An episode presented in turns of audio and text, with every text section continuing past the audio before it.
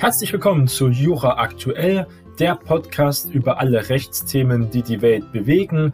Jeden Montag und Freitag eine neue Folge von Jonas Neubert.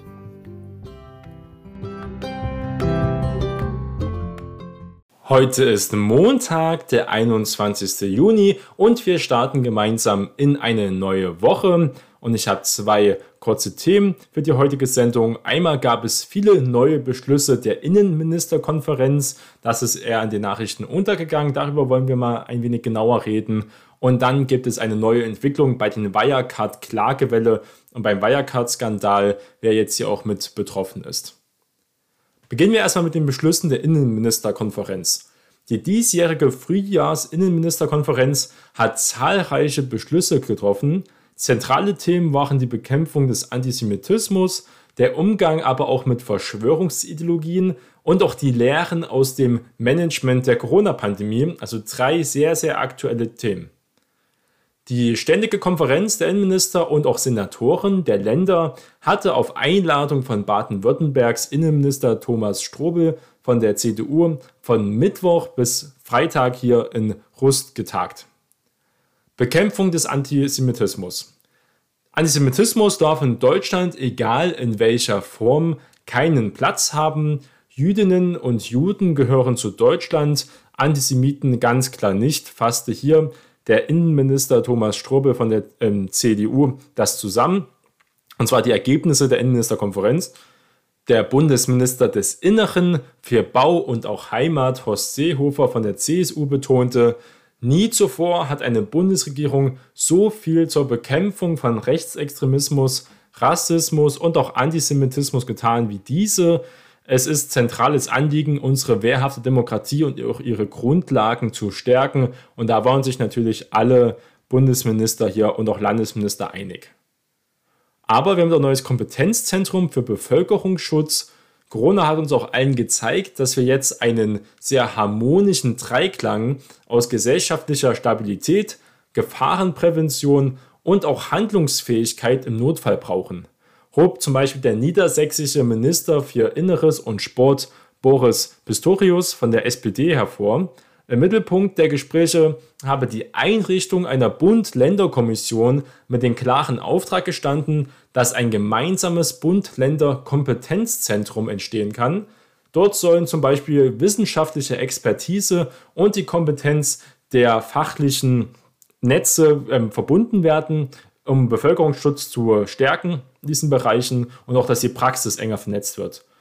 Kommunen sollen dann frühzeitig beteiligt werden und auch die nichtbehördlichen Akteure sowie die allgemeinen und fachlichen Kompetenzen im Bevölkerungsschutz in eine arbeitsfähige Struktur eingebunden werden, so jedenfalls hier der Innenminister aus ähm, Niedersachsen.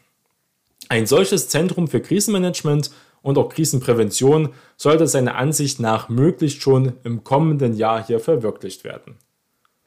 Und es gab auch einen Beschluss zur Förderung der Aufnahme afghanischer Ortskräfte. Um was geht es hier? Auch die Frage der Aufnahme afghanischer Ortskräfte, das sind zum Beispiel Übersetzer, nach dem Abzug der Bundeswehr und deutscher Polizeimission aus Afghanistan wurde diskutiert. Innenminister Pistorius sagte, nach dem Abzug der Bundeswehr und auch der Polizei müssen wir uns mit angemessenen humanitären Maßnahmen um diejenigen Menschen kümmern, die unsere Hilfsmission vor Ort unterstützt haben, nämlich Afghanen, die die Bundeswehr und auch die Polizeimission unterstützt haben, stünden ganz klar besonders im Fadenkreuz der islamischen ähm, Taliban, mit der radikal-islamischen Taliban, die alle diese Leute als Betrüger, als äh, Nicht-Muslime, äh, als Ungläubige darstellt, weil sie halt den sogenannten Investoren das war ja dann, äh, dann Deutschland und die Amerikaner zum Beispiel mitgeholfen haben, gegen ihren Gottesstaat zu machen. Die Taliban wollen ja die Scharia, sie wollen ja den Koran, also hier nach deren Auslegung als Staatsreligion, als Staat. Ja? Nicht Afghanistan als Land völkerrechtlich, sondern wirklich ähm, hier Scharia, ein islamistischer Staat ist dann Afghanistan wieder, wenn die Taliban wirklich vollkommen die Kontrolle wieder erlangt in Afghanistan. Bei der Innenministerkonferenz sei deshalb beschlossen worden, dass im Rahmen des sogenannten Ortskräfteverfahrens ehemalige afghanische Ortskräfte aus dem deutschen Polizeiprojekt genauso aber wie bei den Bundeswehren behandelt werden und besonderen Schutz also erhalten. Das gelte für sämtliche ledige Kinder dieser Familie, nicht nur für die Minderjährigen, weil die natürlich auch immer ins Fadenkreuz gehen von den Islamisten. Zudem haben wir uns dafür ausgesprochen, die Visa-Verfahren für diese Personen auch zu verschlanken. Über sogenannte Visa on Arrival bei Ankunft, also in Deutschland, betonte Pistorius, das entlastet die Botschaft vor Ort und ermöglicht eine schnelle und unkomplizierte Ausreise für die betroffenen Menschen. Zudem sei beschlossen worden, die Bundesregierung darum zu bitten, die Kosten auch für die Ausreise zu übernehmen, weil diese Leute halt auch nicht die finanziellen Mittel haben. Aber sich ja für Deutschland und auch für die anderen westlichen Nationen vor Ort stark eingesetzt hat und jetzt auch hier ein persönliches Risiko tragen. Und das Thema anonyme Hetze im Netz stand wieder auf dem Plan. Auch ein sehr aktuelles Thema, was ja viele Menschen bewegt, die online aktiv sind. Thema bei der Frühjahrskonferenz waren zudem ja auch diese Identifizierungsmöglichkeiten für anonyme Hetzer und Hetzerinnen in sozialen Netzwerken. Hier haben die Innenminister auf Vorschlag Niedersachsens und auch Mecklenburg-Vorpommerns beschlossen, an weiteren Maßnahmen zu arbeiten. Leider gibt es auch 2021 noch keine verlässlichen Werkzeuge, um Verfasser strafbewährter Hetze verlässlich ermitteln zu können. Wir wollen entsprechend des Beschlusses gemeinsam daran arbeiten, das wirklich zu ändern, sagten die Innenminister. Das Netzwerkdurchsuchungsgesetz umfasste nicht alle Bereiche und nicht alle gängigen Plattformen zum Beispiel. Auch die Identifizierung von einzelnen Nutzern sei nach wie vor extrem schwierig. Befürwortet werden darum eine ganz klare Politik zur Pflicht der Identifizierung, aber auch zum Beispiel eine Klarnamenpflicht die hinterlegt sein muss, wie die Person wirklich im echten Leben heißt. Eine weitere Möglichkeit, die auch ohne die Identifizierungspflicht greifen würde, wären sogenannte Login-Fallen. Dabei würden Betreiber sozialer Netzwerke, wie zum Beispiel Facebook, dann für Instagram und Co., gemeinsam mit der Polizei eng zusammenarbeiten, um entsprechende Hetzer und besonders deren IP-Adresse zu ermitteln. Sobald sie sich erneut einloggen in den entsprechenden Gremien der Innenministerkonferenz, würden dazu jetzt mögliche weitere Schritte diskutiert werden. Natürlich kann man heutzutage sehr, sehr leicht mit der VPN ja die IP-Adresse hier verstecken und auch umschleiern. Und das ist teilweise gibt es da sehr, sehr gute Anbieter. Also auch jeden sein Recht natürlich, dass man halt nicht so leicht verfolgt werden kann. Aber muss ganz klar sagen, viele Leute, die ja online auch hetzen, das machen sie ja oft schon mit Klarnamen, mit IP-Adresse, also ohne Schutz. Das ist einfach die Enthemmung, äh, weil man halt trotzdem denkt, wobei es ja nicht so ist, dass es nicht diese Öffentlichkeit hat. Die Leute schreiben mit Klarnamen ja auf Facebook oft die Hetze und die machen sich da keine Gedanken drüber. Die lassen ihre ganze Wut raus und niemand kann sie da aufhalten wie im echten Leben. Jetzt, wenn man sagt, hier, jetzt ist erstmal gut oder da würde man niemals bestimmte Sachen sagen, die da geschrieben werden zum Beispiel. Und das ist ja noch eine ganz andere Thematik, diese Aufstachelung oft von dieser Wut und von Hetze und von Ängsten zum Beispiel im Netz, dass es ja ganz anders kommuniziert wird als in, in der Realität. Und zum Abschluss hat Bayerns Innenminister Joachim Herrmann von der CSU viele Beschlüsse sehr klar gelobt.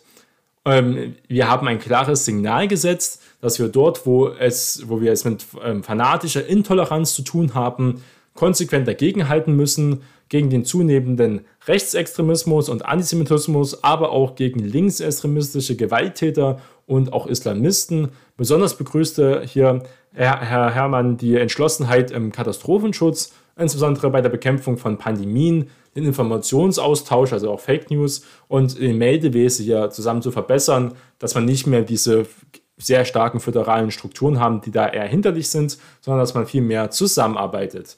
Also eine ganz interessante Entwicklung. Und zum zweiten Thema, und zwar geht es um eine Wirecard-Klagewelle gegen EY.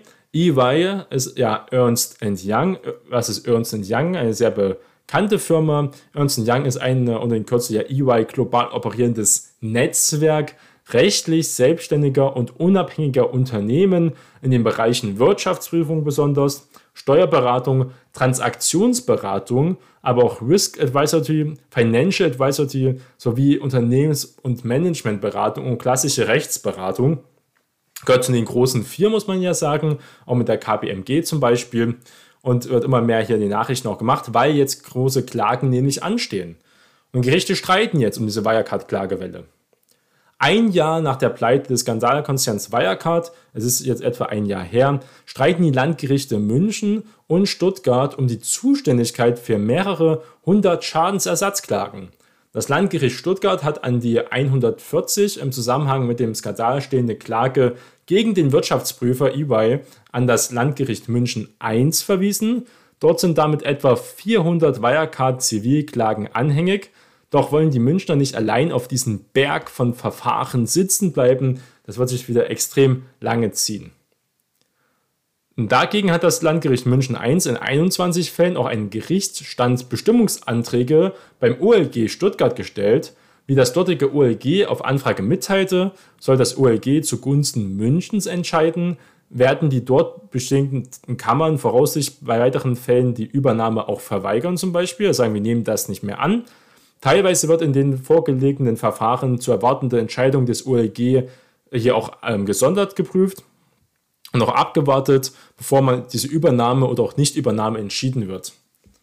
Am OLG werde jeder Fall gesondert ja geprüft und erklärt auch die Sprecherin in Stuttgart. Die Entscheidung ist nur für jeweilige Verfahren ja auch bindend und momentan geht es ja nur um 21 Fällen. Über eine einstellige Zahl von Klagen gegen EY ist in München bereits entschieden. In diesen Fällen haben die Kläger aber verloren. Also EY konnte hier nicht zivilrechtlich belangt werden, äh, muss man sagen. Aber es waren nur Einzelfälle. Das kommt natürlich ganz auf die Details immer von dem Fall drauf an. EY hatte die mutmaßlich gefälschte Wirecard-Bilanzen, aber das muss man nicht groß sagen. Sie sind, waren ja gefälscht, bis 2018 über Jahre testiert und gesagt damit, ähm, ohne Mängel, dass die Zahlen also stimmen und darauf haben sich Investoren, haben sich Banken, aber besonders auch private Kleinanleger drauf verlassen. Wirtschaftsprüfungsunternehmen, ein Unternehmen, was im DAX gelistet war, der wichtigsten Finanzindex in Deutschland. Wir haben die BaFin, es gab hier ein Versagen auf mehreren Ebenen. Und das Thema ist bekannt. Ich kann allen nur ganz, ans, ganz warm ans Herz legen. Es gibt einen sehr, sehr guten Wirecard-Podcast auf allen gängigen Podcast-Medien und der heißt 1,9 Milliarden Lügen. Und der ist wirklich sehr, sehr hörenswert, sehr toll gemacht, muss man sagen. Wenn man sich mit diesem Thema interessiert, sollte man es auf jeden Fall hören. Äh, ganz großes Lob. Sehr, sehr tolle Podcast-Reihe, die zusammenhängt ist wie eine Art Hörspiel und sehr, sehr hörenswert. Der mittlerweile zerschlagene Wirecard-Konzern jedenfalls hatte am 25.06.2020 nach dramatischen Wochen und Monaten, da hat es schon lange geraucht, muss man dazu sagen, schon seit Jahren gab es ja immer die Gerüchte dazu, auch teilweise Indizien und immer rote Flaggen, dass bei den Unternehmen irgendwas nicht stimmt, angemeldet.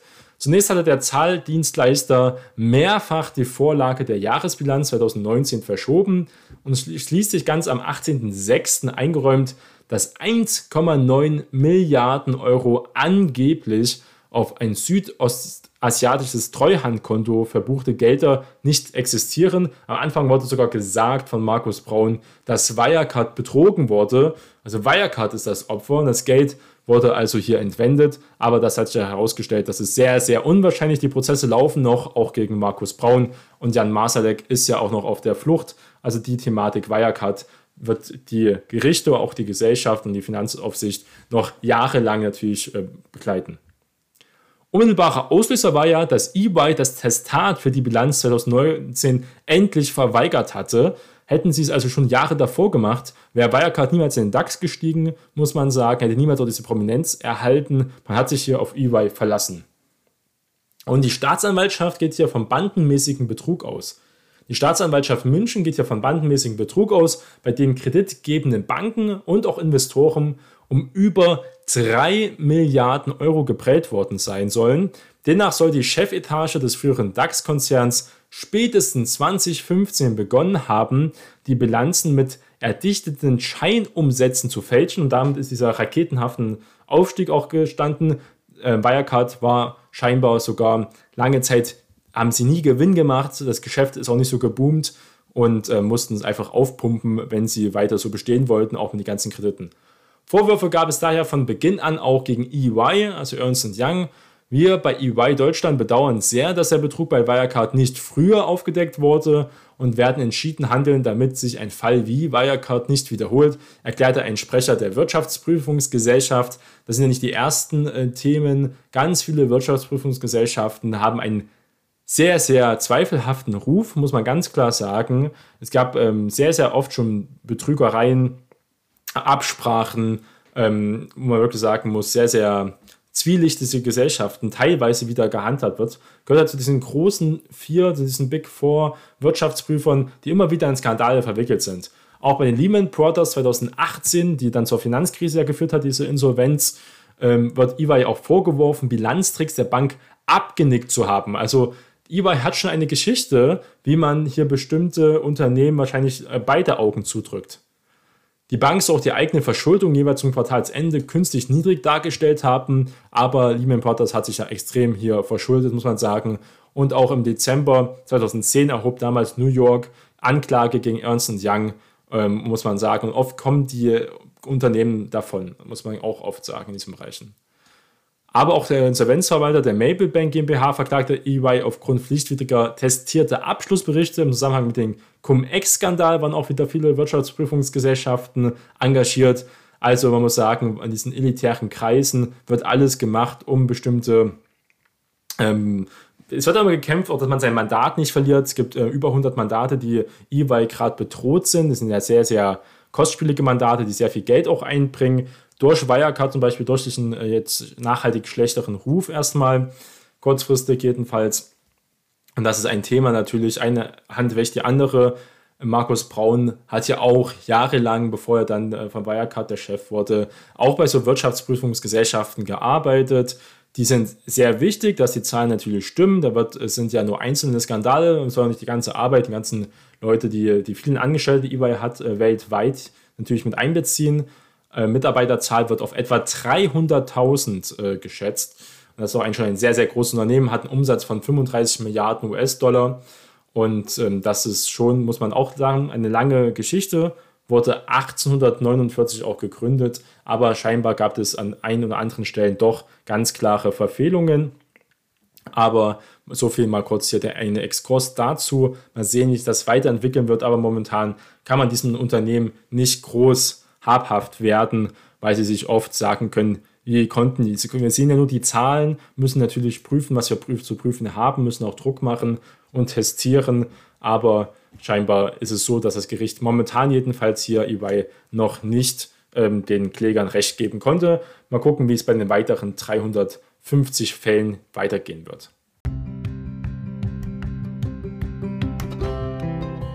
Das war die heutige Jura aktuell Folge. Bleiben Sie neugierig. Bis zum nächsten Mal. Ihr Jonas Neubert.